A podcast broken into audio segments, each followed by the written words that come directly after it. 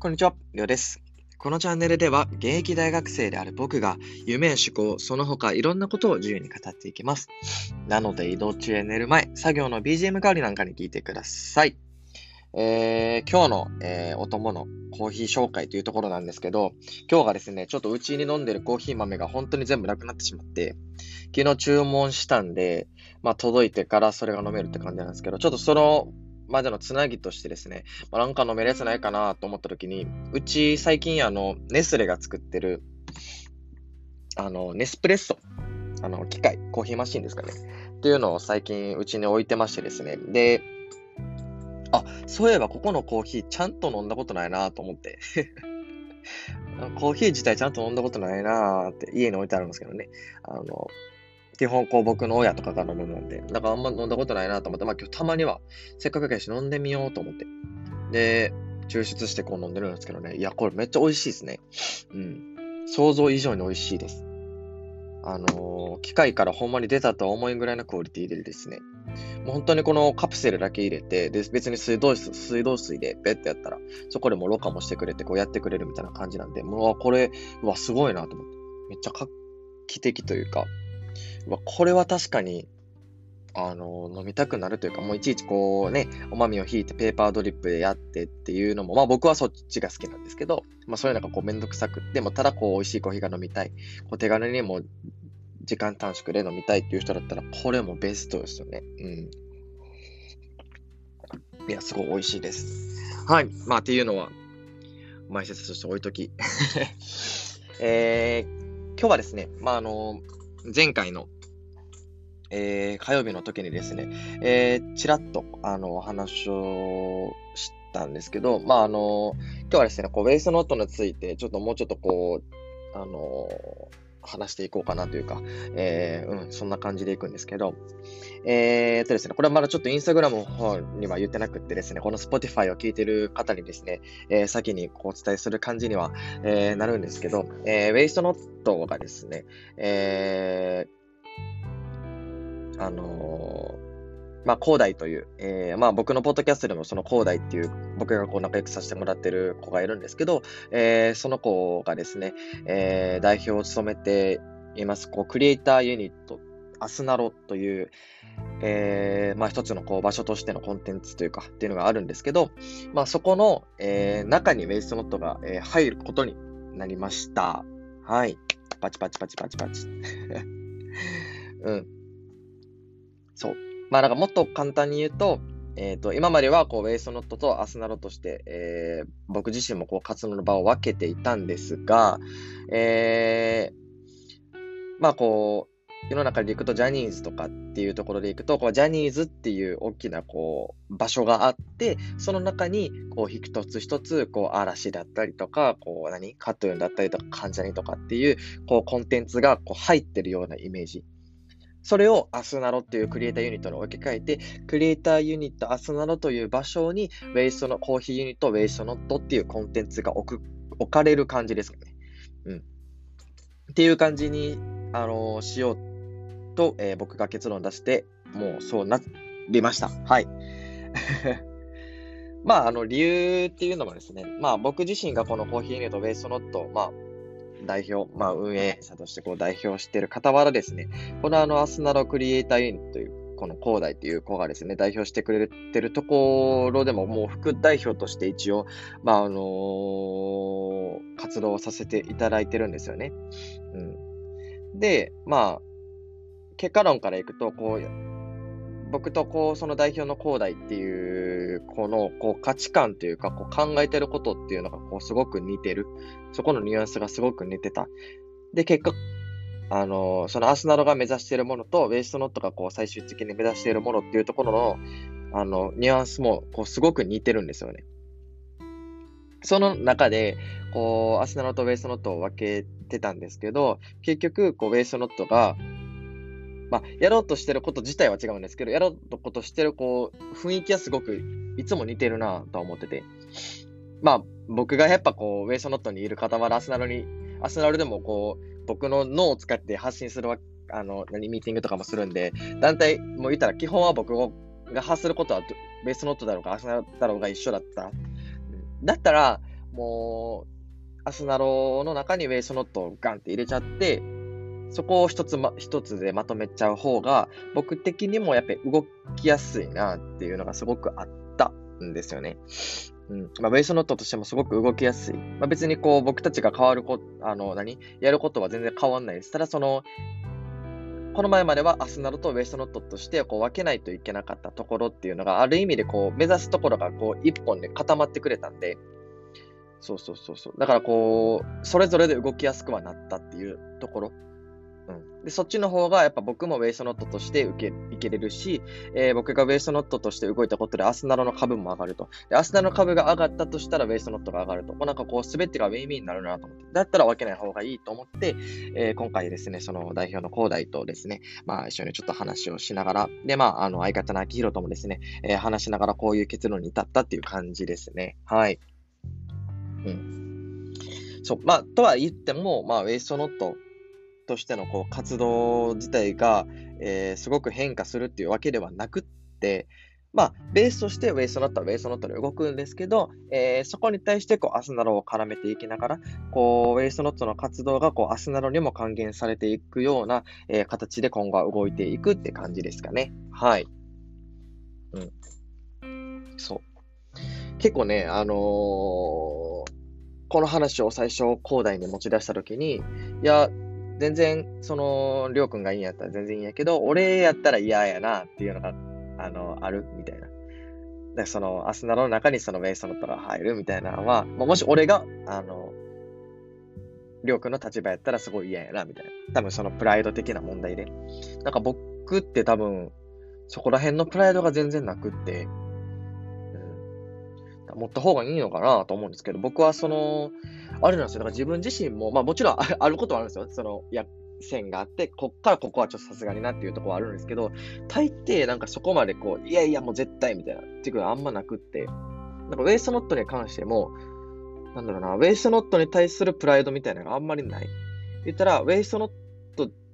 とか僕たちがこうよりこう自由に楽しんでだけできる場所なんだったら、僕は全然いいなっていう感じなんですよね。うん。だから、あ、全然いいよ、みたいな。その方がウェイストノットとしてもやりやすいし、俺ら個人としてもやっぱこう、動きやすくなる。こうなんかこう考えることが二重にならなくて済むから、すごく楽なんよね、みたいな話を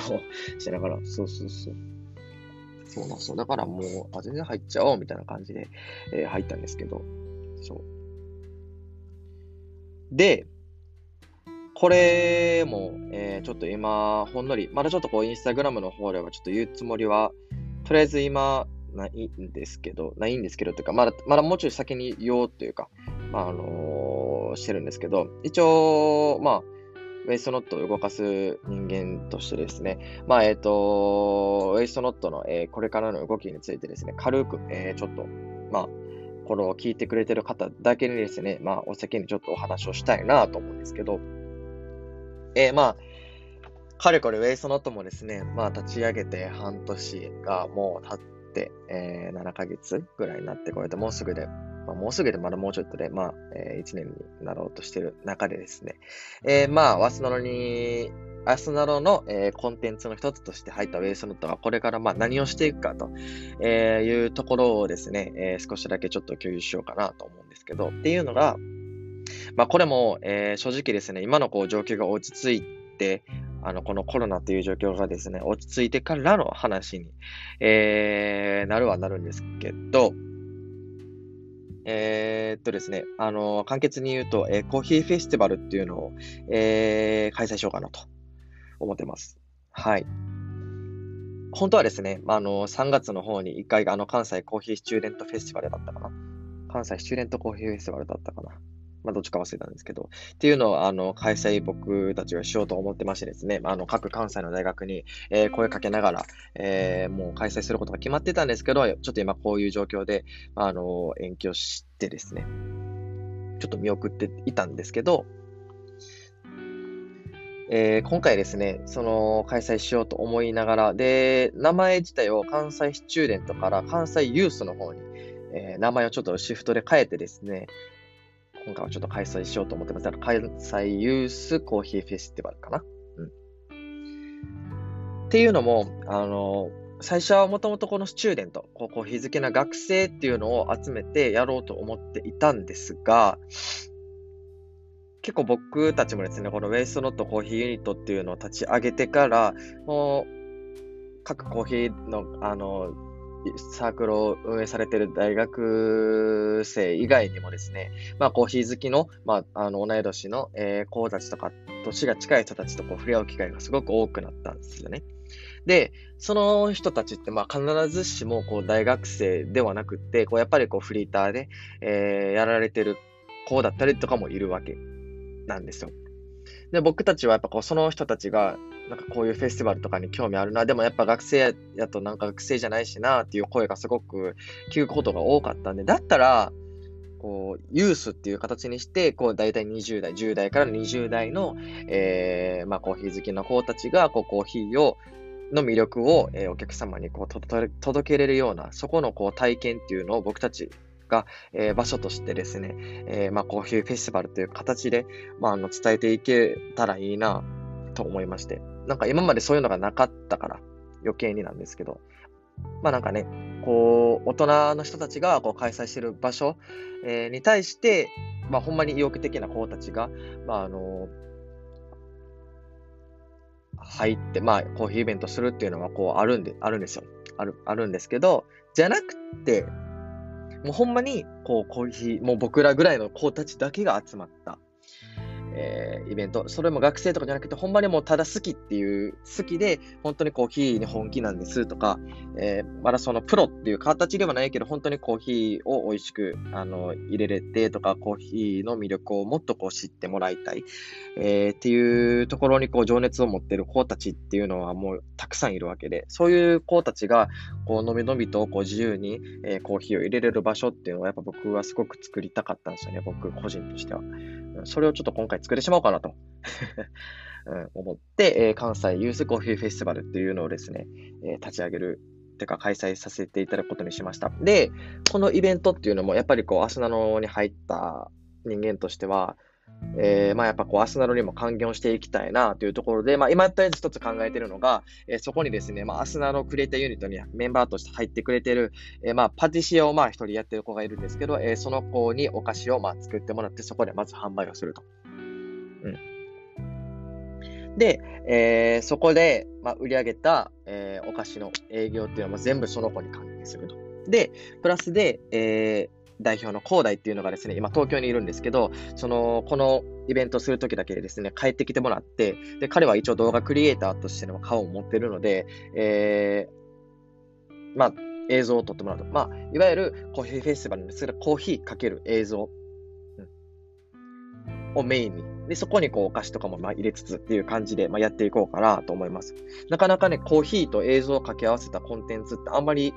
なかったので、こう、まあ、せっかくやるんだったら、なんかそういうのは面白いなと、こう、各参加してくれる方々の、こう、プロモーション動画みたいな、PV みたいな感じ？っていうのを、こう、その広大に撮ってもらって、こう、あの、彼の、こう、映像の、